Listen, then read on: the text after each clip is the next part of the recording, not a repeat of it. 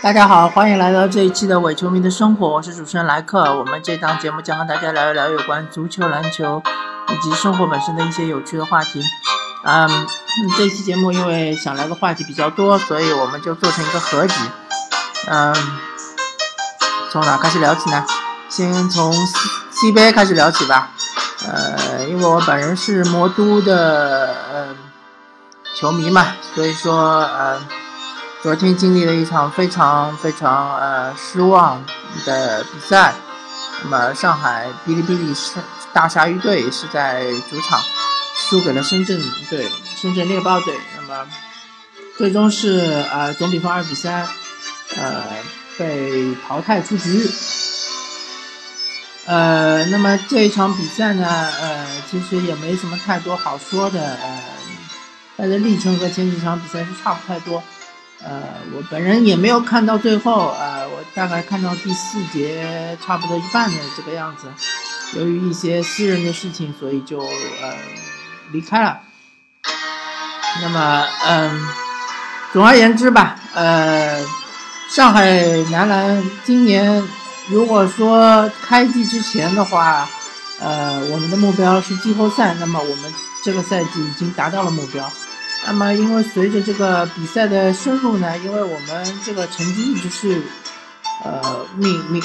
位列榜首嘛，所以说，呃，球迷对于上海队的期望是越来越高，呃，略有些失望嘛。就第一轮没过的话，确实略有些失望。但是我们确实也遇到了一些具体的困难，比如说亚布塞莱的受伤啊，呃，翟毅的受伤啊，卢伟的受伤啊，呃，再加上我们是一个呃。九人轮换，其实应该只能算是八八八人半的轮换这样的阵容，所以说伤了三个人确实是不可承受之重吧。那么，呃，对于球队来说呢，我们还是可以发现一些问题的。呃，最主要最主要的问题，在我看来啊，呃，我不算是个非常专业的人士，所以在我看来，最主要最主要的问题就是我们不善于打关键球。呃，所谓关键球就是最后一分钟，呃，呃，球队之间的差距在两分之内。啊，我们可以看到上海哔哩哔哩队这个赛季输的一些比赛，呃，有好几场都是只是输一分。呃，我没记错的话，应该是对深圳是输了一分，然后对北控好像也是输了一分。反正就是说，呃，在这种关键球如果把握的更好的话，我相信上海哔哩哔哩还是能够获得这个呃常规赛第一。那么我们对山东的话可能会好打一点，或者说如果我们是在常规赛第二，我们对四川，因为今年四川的话他们的外援呃都是带伤，呃或者像哈扎迪是生病，那么这个就好打很多，对吧？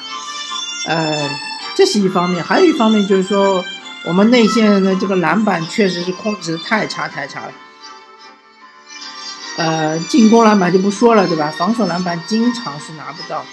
这个我觉得是和队员的一个意识有关系，还有就是和呃整个国内球员的这个呃身体素质确实是有很大的关系。意识的话，就是说呃抢篮板之前务必先要卡位，这是呃一个铁律。特别是当我们是做人盯人防守的时候，那联防的话可能会比较困难一点。但是人盯人防守务必一定要卡位，一定要先卡位，而不是先看球在哪里。呃，身体素质的话，就是说，呃，我们我看 NBA 的话，经常会看到换防，而换防的话，呃，小个防大哥不会太吃亏，特别是绕前防守，呃。比如说，说个极端的例子，比如说像贝弗利这种一米八十三，呃，体重应该也不是很重的这样一个控球后卫，他经常会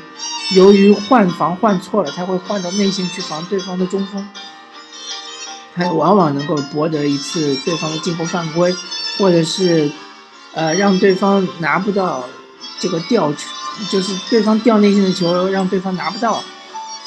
呃，而国内的球员，特别上海队，我发现就是说，不管是刘晓宇也好，或者是甚至蔡亮也好，这种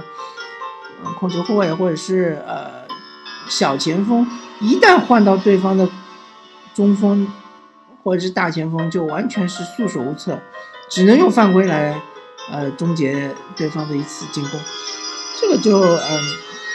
也许和身体素质是有关系的吧。那么这个也没什么好说的啊，反正今年的话，呃，我本人来看的话，还是非还是相当满意满意上海队的这个表现的。呃，对于主教练刘鹏呢，其实还是希望鼓励为主吧。呃，毕竟刘鹏也是不是一个非常有丰富经验的教练，希望他能够呃下个赛季能够带领哔哩哔哩队获得更好的成绩吧。OK，那么现在 CBA 就是进入了四强，四强的话对阵是广东德比，呃，广东对深圳这场没什么好说的，呃，基本上广东队应该是能够轻松胜出。呃，第二场是嗯新疆对辽宁这一场比赛呢，就是比较有意思。嗯，我个人倾向于嗯感情上更倾向于新疆。呃，因为我希望周琦能够在今年拿一个 CBA 总冠军，然后顺利的去，呃，休斯顿火箭报道。下个赛季我们能够在 NBA 赛场上看到周琦，呃，或者最次的话，在 NBDL 比赛中看到周琦也不错嘛，对吧？毕竟他是一个呃二轮秀，而且一个呃顺位靠后的，他还要和比如像哈雷尔这样的球员来争夺这个上场时间，对吧？啊，不是那么容易的。呃，所以说，呃，其实这个四强包括总决赛这比赛，我我没什么发言权，因为对于呃新疆队啊、广东队啊、呃深圳队比赛倒看的不少，呃，毕竟是和上海队呃打这个季后赛嘛。但是其他那些球队，包括辽宁队的，我就常规赛包括季后赛的比赛看的比较少，所以没什么太好的发言权吧。那么 CBA 就聊到这儿啊，然后是。呃，如火如荼的呃开赛的呃刚刚开赛的呃这个中超联赛，中超联赛呃所有的第一轮比赛都已经结束了。在我看来，最悲情的一支球队就是江苏苏宁。江苏苏宁队，他呃第一场是客场面对上海申花嘛。首先，他拉米雷斯已经受伤了，对吧？呃，所以这场没上。然后。开场没多久，他的阿尔马丁内斯又受伤了。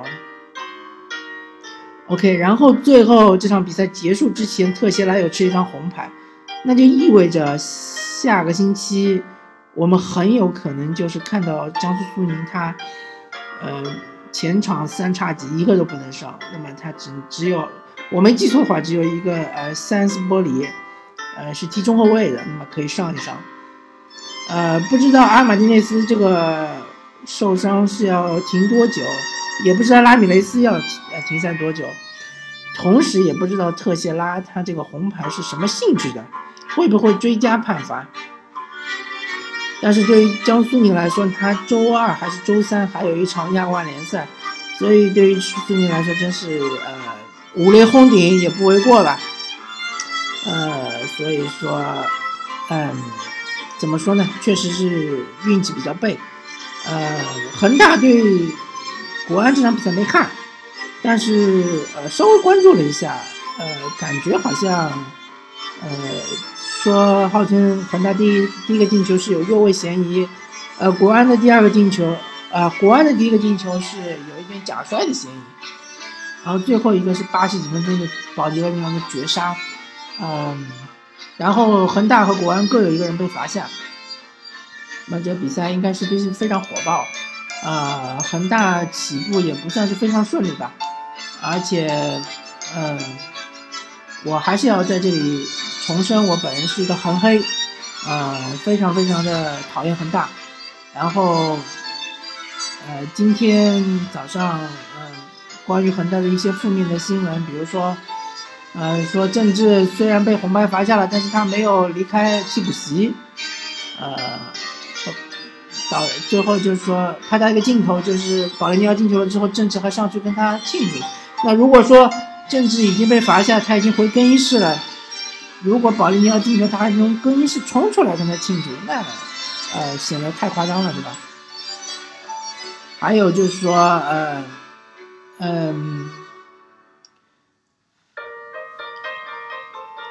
然后嗯，估计他这样一个行为，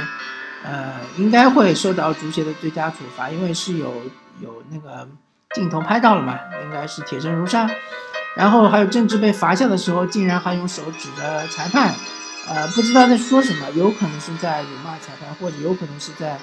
呃恐吓裁判。我个人是呃有这样一个推理，但嗯，反正就是说，嗯，肯定不是说什么好话。所以说，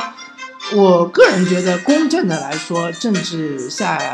下一轮肯定是不能上，但是他应该是要追加一到两场的这样一个。嗯，处罚才能够至少为裁判要树立一个威信吧。呃，然后我就看到论坛上面一片就是吹恒大，然后一片就是为政治护短，呃，说政治没是没什么问题，然后说不应该追加他处罚他什么的，所以这就是我最最讨厌恒大的这一点，就是说，呃，整个这个舆论环境，反正。呃，都不会客观的去看待一个问题，呃，反正恒大就聊到这儿吧。然后这里呃特别要吹一吹这个上海双雄，呃，虽然说我是上港球迷，呃，但是申花队确实这场比赛是发挥的非常不错，四比零赢苏宁，因为毕竟申花队也是背负巨大的压力，他们之前刚刚输了一场至关重要的亚冠，呃。亚冠的这个呃晋级赛吧，附加赛亚冠附加赛，因为输了之后呢，就导致今年就没有亚冠，呃，确实全队上下都压力很大。那么正好遇到苏宁呢，呃，确实是状态不佳，然后他这个外援又伤了，但是四比零还是非常解气的，还是呃，就而而且零封苏宁的话也是。呃，非常不容易的。虽然这场比赛我没看，那么上港的话，这个五比一这场比赛绝对就是说，呃，他其实就是直接的向恒大宣战，说这个今年的联赛冠军是势势在必得。呃，其他的就没什么好说的。呃，阿尔克森的帽子戏法，然后呃，霍尔克的进球，还有吴磊的进球。当然，如果我相信上港如果遇到呃强队的话，有可能会选择艾哈迈多夫。毕竟艾哈呢，艾哈迈多夫在场上的话，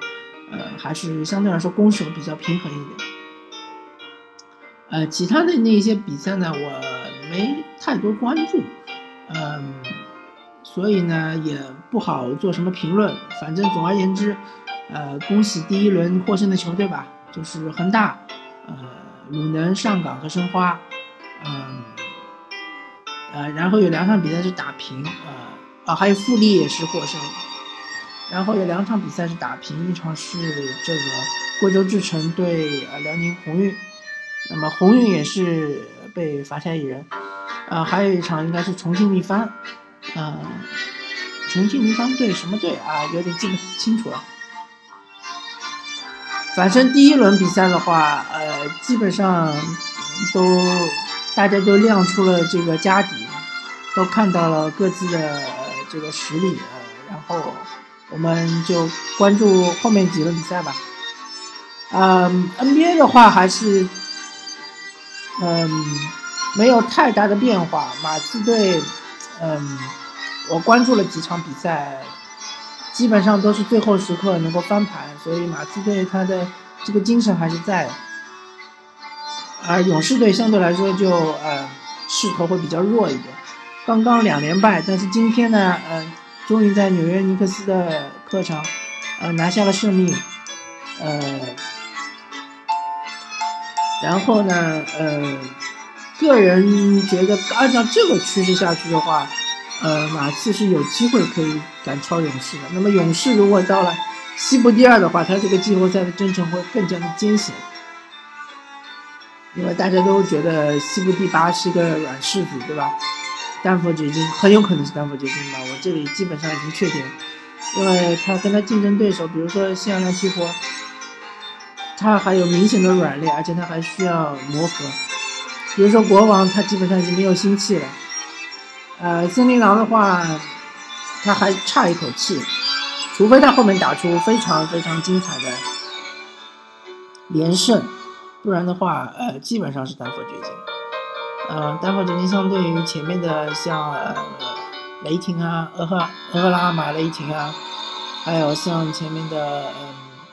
孟菲斯灰熊啊、犹他爵士啊、呃洛杉矶快船，都是差一个级别吧。所以，呃，西部第一肯定是在整个这个赛程上，或者是在整个这个季后赛的流程上，肯定是最占优势的。而西部第二、第三、第四其实都差不多，因为他们面对的，呃，下面的那些球队都很难打，都是不好打。那么火箭很，呃，很高兴嘛，或者说，呃，恭喜火箭能够，呃，呃，赢下灰熊，因为灰熊其实是属于火箭的一个苦主，呃，但是灰熊明显这场比赛不在状态，这是确实是真的。呃，我之前看这场比赛，因为是杨毅解说的嘛，呃，杨毅就一直在说火箭是势头好，势头好，但是火箭一直没有拉开比分，所以我感觉，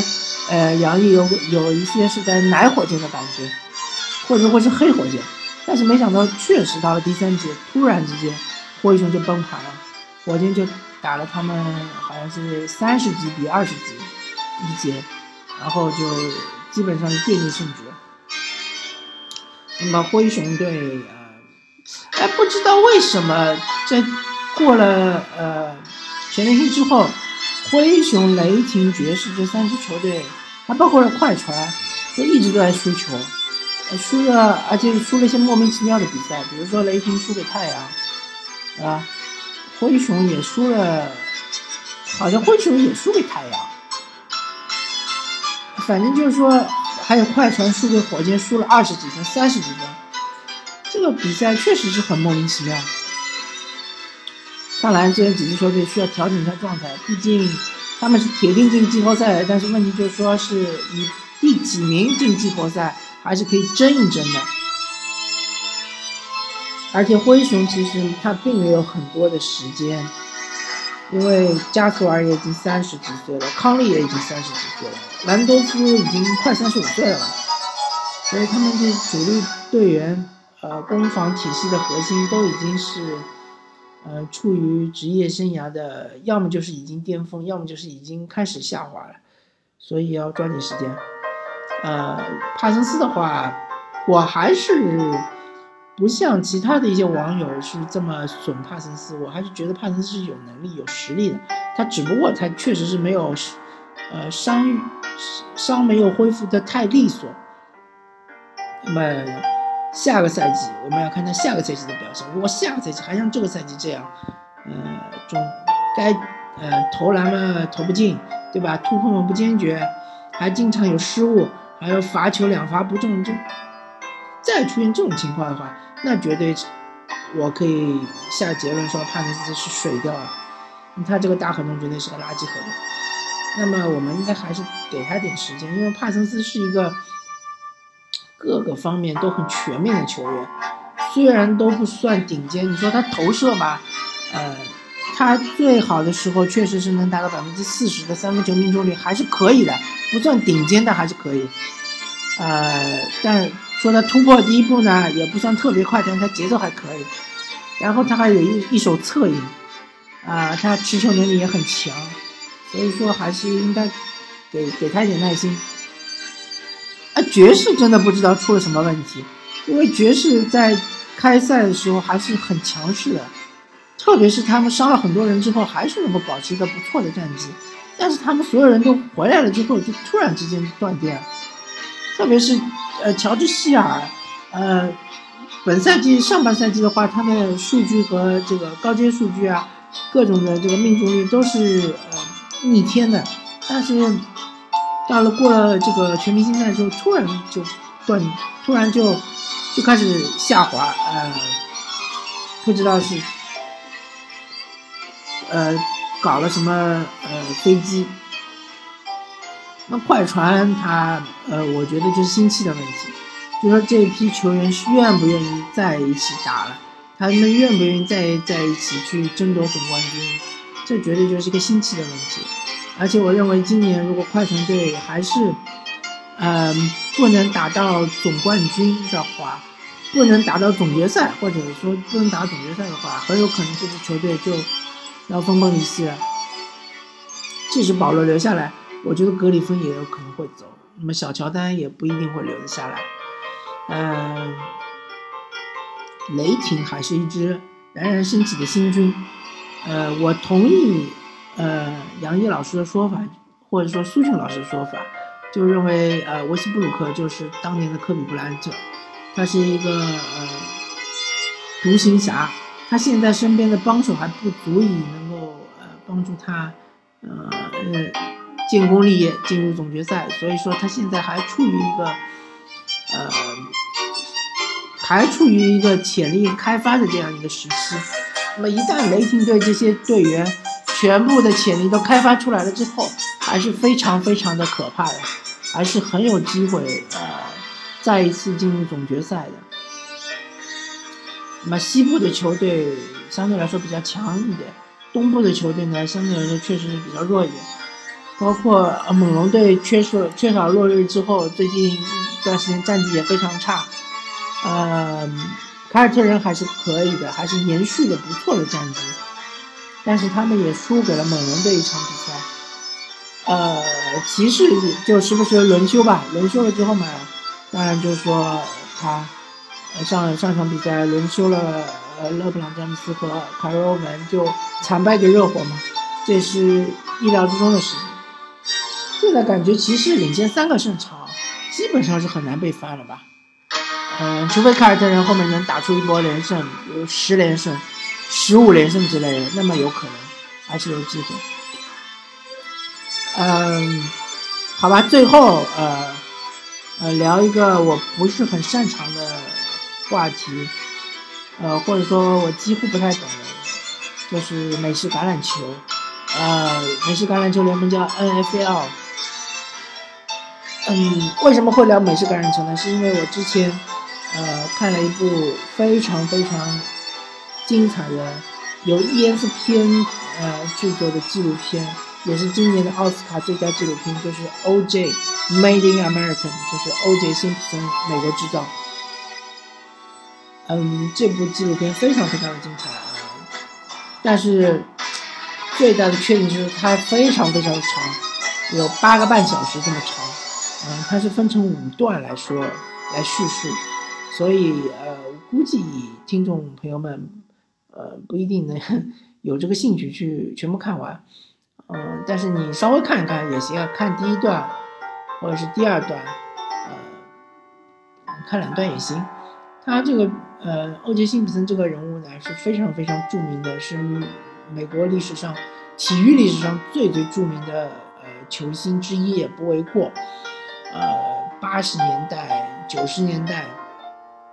或者说美国人。只要看电视的，没有不认识欧杰辛普森的。嗯，然后他最大的呃最轰动的一件事情就是他的杀妻案，最后法院是判定这个，呃，刑事法院是判判定欧杰辛普森无罪释放，但是最终民事法院是判定他有罪。嗯，然后他这么一个人，嗯。他是非常非常成功的一个黑人，但是在七十年代末、八十年代初，呃，黑人和白人之间还是有很深的隔阂，呃，白人主流社会还是不接受黑人的，所以欧杰辛普森就，嗯，非常刻意的，嗯，淡化自己种族的这个身份，呃，这个让我想到另外一个明星，就是迈克尔杰克逊嘛，MJ，他也是一样的，他他们两个人都是。呃，刻意淡化自己种族的这种身份，黑人的身份，然后他在白人的社会圈里面是混得风生水起，但是最终，呃，由于他呃犯下了这个呃一级谋杀的这个，呃，也不是说他犯下了吧，就是说，呃，被指控一级谋杀罪，然后正是由于他黑人的身份，最后帮助他呃逃脱了这个罪行。呃，这就是非常讽刺的一点，嗯，我感觉在现在的呃其他的联盟我不清楚啊，但是在 NBA 联盟，呃，也是有同样的现象出现，但是它是以不同的方式来表现。嗯，就比如说像勒布朗詹姆斯，当然说勒布朗詹姆斯并没有呃任何的呃。淡化自己的这个黑人的身份，他并没有这么做，反而他是非常非常积极的投身于黑人运动，呃，呼吁对于黑人的一种支持，呃，黑人同胞的支持，嗯，呼吁就是说，呃，那个呃，克利夫兰或者俄亥俄州要呃竞要总统竞选说要选这个希拉里，而不要选啊特朗普。但是，嗯，同样的，我觉得欧杰辛普森那个时候，他之所以淡化自己黑人的身份，它是一种政治正确；而勒布朗詹姆斯他现在所呼吁的那一些东西，啊，他所，呃，创造出来的一个勒布朗詹姆斯 LJ 的这样一个形象，和欧杰辛普森当时创造出来的他的那个形象，都是一个非常政治正确的形象，都是一个。完美偶像的形象，所以我同样也是不喜欢勒布朗詹姆斯，也不喜，也许我不是不喜欢他这样一个人，或者他这样一个球员，我是不喜欢他创造出来的这样一个这么完美的形象，每一句话都谨小慎微，从来，呃，不愿意去，呃，触碰任何的红线，从来都是政治正确的。啊，除了他之前在迈阿密的那次决定之外，我觉得他甚至于呃，对他的人生都是要呃追求一种毫无污点的这样一个追求，太过完美主义，呃，这个这个就非常的不真实，